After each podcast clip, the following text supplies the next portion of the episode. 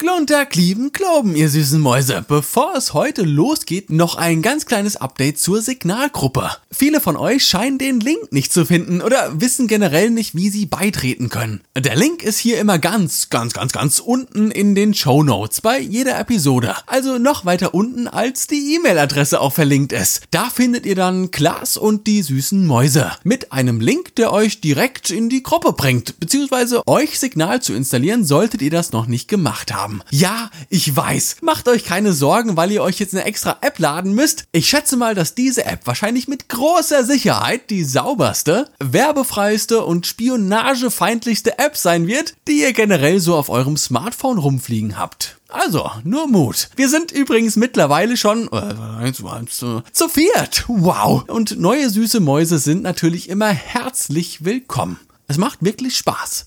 So, genug gelabert, ab in die heutige Folge, ihr süßen Mäuse. Schön, dass ihr wieder eingeschaltet habt. Hello and welcome back to yet another episode of the most famous crossover podcast in the whole universe. Class is back, baby, let's go!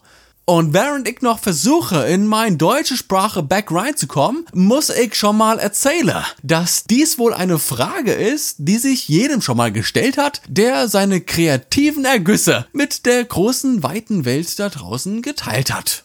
Soll ich in Englisch oder doch in Deutsch posten? Neben all unserem Denglisch fällt das ja sowieso kaum noch auf, wenn wir unsere Littenfeed-Postings publishen. Aber Spaß beiseite. Es ist trotzdem eine sehr grundlegende Frage, über die man sich durchaus mal Gedanken machen sollte.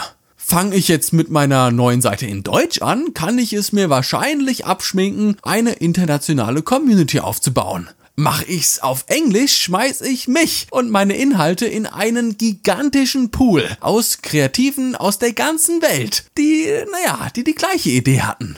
Also, wie wär's denn heute mal mit den Vor- und Nachteilen der eigenen Muttersprache und der Weltsprache auf Social Media? Machen wir uns nichts vor. Was ist unser erster Ansatz auf der Pro-Seite unserer Pro- und Kontraliste, wenn wir unsere Bildbeschreibungen und Stories jetzt auf Englisch machen? Es ist nicht, dass uns Englisch so viel Spaß macht oder wir im Herzen eigentlich doch alle Cowboys aus Texas sind. Nein, wenn wir ehrlich sind, ist es der eiskalte, knallharte Welterfolg, auf dem wir aus sind. Möchte ich auf der ganzen Welt bekannt werden, muss ich zwangsweise auch die Sprache der Welt nutzen. Und die ist nun mal Englisch. Inder, Brasilianer, Schweden, Chinesen und sogar selbst die Deutschen. Alle verstehen meine tiefgreifenden, emotionalen Botschaften unter den Bildern. Äh, black or Color, which one do you prefer? Und, und hier kommt das große Problem. Die eben erwähnten Inder, Brasilianer, Schweden, Chinesen und sogar die Deutschen sind dir dicht auf den Fersen, mein Freund. Denn auch die wollen weltweiten Ruhm. Ich finde die Statistik leider nicht mehr, deshalb muss ich etwas aufrunden, also nehmt mich hier nicht so genau beim Wort, es dient nur der Verbildlichung. In Deutschland gibt es unter 10.000 Podcasts. Ich meine sogar gelesen zu haben, dass es rund 6.000 sind. Weltweit tummeln sich dagegen um die 2 Millionen Podcasts auf den einschlägigen Plattformen. Ich glaube, ich muss jetzt nicht die Frage stellen, auf welchem Markt es statistisch gesehen einfacher ist, sich hervorzuheben. Es einfacher ist, erfolgreich zu sein. Mann, was labert der denn da? Nee, wenn du gut bist in dem, was du machst, wirst du dich immer hervorheben. Du schaffst das schon. Liebe Grüße, dein Persönlichkeitsentwickler. Boah, hau ab, Junge. Oh, hau ab von meinem Mikrofon, was soll das denn?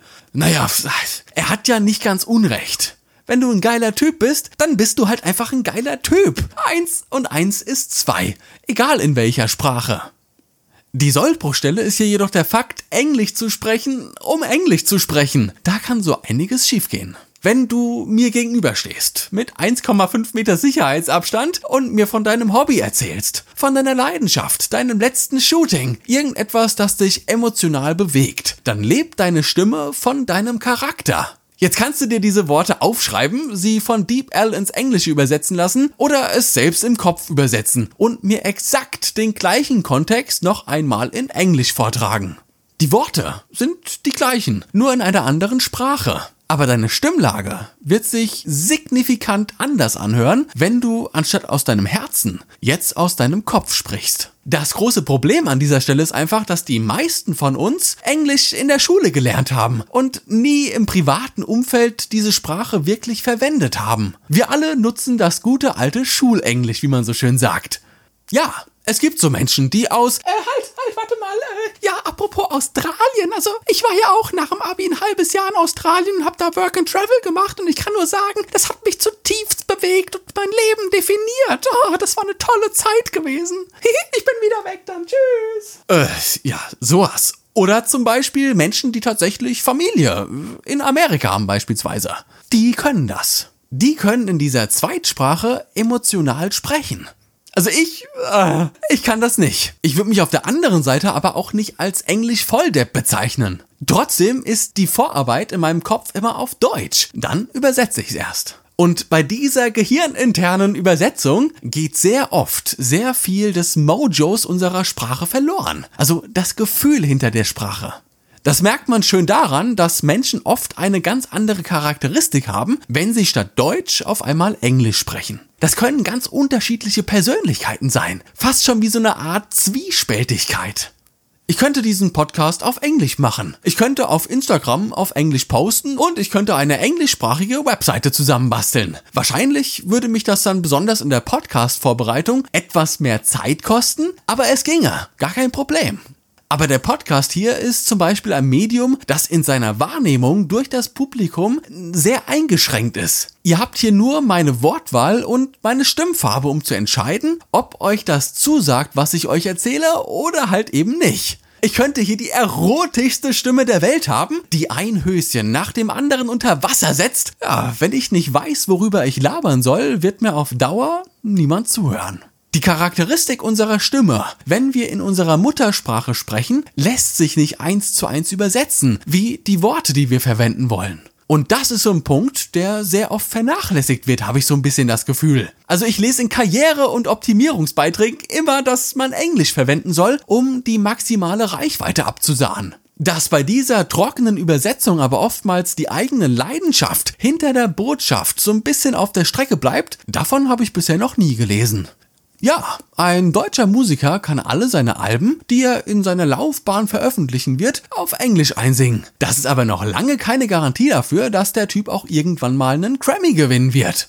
Und damit kommen wir auch direkt schon zum zweiten großen Punkt, den man sich bei der großen Deutsch-Englisch-Frage stellen muss. Wie erfolgreich, um Himmels Willen, will ich denn überhaupt sein? Man unterliegt hier oftmals dem Irrglauben, dass großer Erfolg auch immer international stattfinden muss. Gucken wir uns hier doch einfach mal die großen deutschen Popstars an, die auf Deutsch singen oder rappen heutzutage.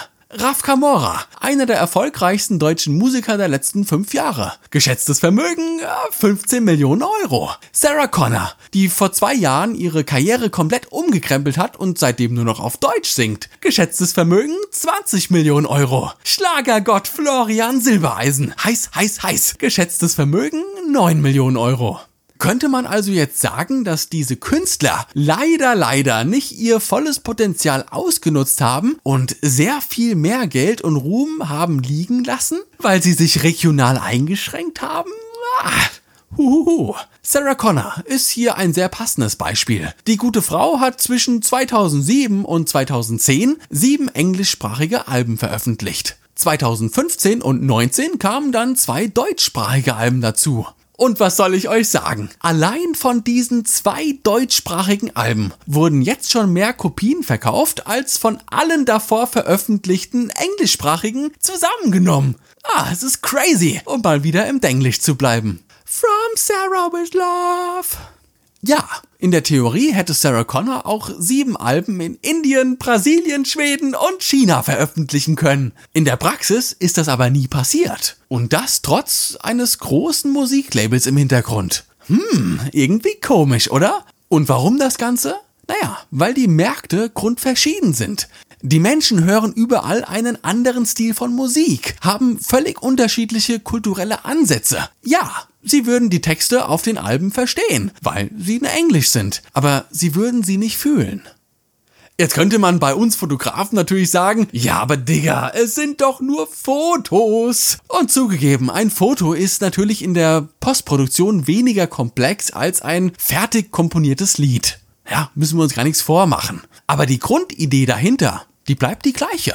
Meine Fotos sind auch immer ein wenig der kulturelle Spiegel meiner inneren Persönlichkeit. Schaut euch mal auf Instagram indische Profile an. Nee, nee, nicht die ganzen Fake-Accounts, sondern echte indische Profile von ganz normalen Menschen. Diese Bilder sind oft sehr kitschig, stark bearbeitet, die Farben so gesättigt, ah, mir platzt ja bald das Handy-Display. Die Menschen machen auf Porträts Posen, die bei uns dann eher belächelt werden würden, weil sie als zu gestellt wahrgenommen werden. In Indien ist es aber ein weit verbreiteter Weg, sich auszudrücken. Jetzt könnte man denken, ja, ist doch geil. Dann komme ich mit meinem Moody German Roma Bergsee Insta Travel Lifestyle Bildern um die Ecke und hau die alle aus den Socken vor Begeisterung, weil ich so ein geiler Typ bin. Ah, kauft meine Presets, Freunde. Und ja, die finden das vielleicht toll. Interessant, fragen sich, in welchem Land das Bild aufgenommen wurde und vielleicht auch mit welcher Ausrüstung. Hepp, zack, bumm, dann lesen sie die englische Bildbeschreibung und bekommen sicher auch einige dieser Fragen beantwortet. Man darf aber niemals der Illusion unterliegen, dass man nur weil man den Text jetzt in Englisch verfasst hat und das indische Publikum die Grundidee der Botschaft verstanden hat, naja, dass meine Fotografie jetzt auch irgendwo Bestandteil dieser indischen Kultur ist. Ja, die freuen sich über deinen Beitrag, wischen nach fünf Sekunden weiter, haben dich rucki zucki wieder vergessen und machen wieder das, was sie schön finden. Dafür ist die Welt einfach zu groß, von zu vielen Menschen bewohnt, als dass wir unseren Erfolg lediglich von der verwendeten Sprache abhängig machen könnten. Dazu fehlen einfach noch zu viele andere Faktoren in dieser kleinen Milchmädchenrechnung. Ja, ich kann sagen, nee, Deutschland, ey, kein Bock mehr auf dieses Land. Brasilien finde ich eh viel geiler. Do you like pina colada? Und dann versuche ich gezielt meine Inhalte auf brasilianische Nutzer anzupassen. Die englische Sprache ist dabei lediglich ein Hilfsmittel und dient als Signal, dass man in Frieden gekommen ist. Wer das jetzt macht, weil er denkt, ah, Brasilien, die haben ja wesentlich mehr Einwohner als Deutschland, da kann ich ja wesentlich mehr Kohle generieren, wow, dem will ich noch sagen, auch hier in Deutschland kann man immer noch reich werden. Ah, wenn das denn das sehr fragliche Ziel deiner Kunst sein sollte. Es ist genug für alle da. Das war es schon immer und das wird es auch immer sein. Wir haben hier 83 Millionen Einwohner. 83 Millionen! Wie kann sich denn ein Erfolgscoach ernsthaft hinstellen und sagen, dass man international agieren muss, um echten Erfolg zu generieren? Ja, was ist denn da los? Mal angenommen, nur ein Promille der Deutschen, also runden wir auf 10.000 auf, wenn jeder dieser 10.000 Menschen pro Jahr pro Jahr nur 10 Euro für eines deiner Produkte und Inhalte ausgibt, hast du einen Jahresumsatz von 100.000 Euro generiert. Will mich eigentlich hier irgendjemand verarschen? Nehme ich. Nehme ich sofort. Aber schaff das erstmal. Und wenn dein Englisch es dann nicht schafft, auch dein Mojo mit zu übermitteln, ja, dann können auf diesem Planeten 20 Milliarden Menschen leben. Du wirst nicht sehr viel erfolgreicher damit sein dass man morgens aufwacht und sich unter dem gestern geposteten Beitrag auf Instagram Menschen aus der ganzen Welt treffen und gemeinsam fröhlich Kumbaya singen. Nur weil ich statt Deutsch jetzt in Englisch gepostet habe, das ist nicht unmöglich. Natürlich nicht. Es gibt so Accounts, aber das ist dann eher mit einem Gewinn im Lotto gleichzusetzen. Nutz doch einfach die Sprache in deinen Inhalten, die deine Persönlichkeit und deine Kunst am besten widerspiegeln und mit der du dich auch am wohlsten fühlst, sie zu benutzen. Und wenn das Schwedisch ist, verdammte Scheiße, dann ist es Schwedisch. Los geht's. Herzlich willkommen, du kleines Knäckebrot. 10 Millionen Schweden warten nur darauf, sich endlich deine Presets über deinen kleinen Shopify Store kaufen zu können und vergesst nicht den Rabattcode ABBA20. Juhu! So, ihr süßen Mäuse, ich würde vorschlagen, dass es das für heute mal wieder gewesen war. Zu dieser Serie der fundamentalen Grundfragen unserer Social Media Auftritte wird es in Zukunft noch ein zweites Thema geben. Nämlich neben der Frage, ob Englisch oder Deutsch, gibt es noch eine weitere sehr, sehr wichtige Frage, die es gilt, in diesem Podcast zu klären. Und bis dahin würde ich einfach vorschlagen, dass wir uns ganz ungezwungen das nächste Mal hören, wenn es wieder heißt. Klaas, zudem Podcast. Lasst krachen, ihr süßen Mäuse. Ich hab euch ganz doll lieb. Ciao. Brrr.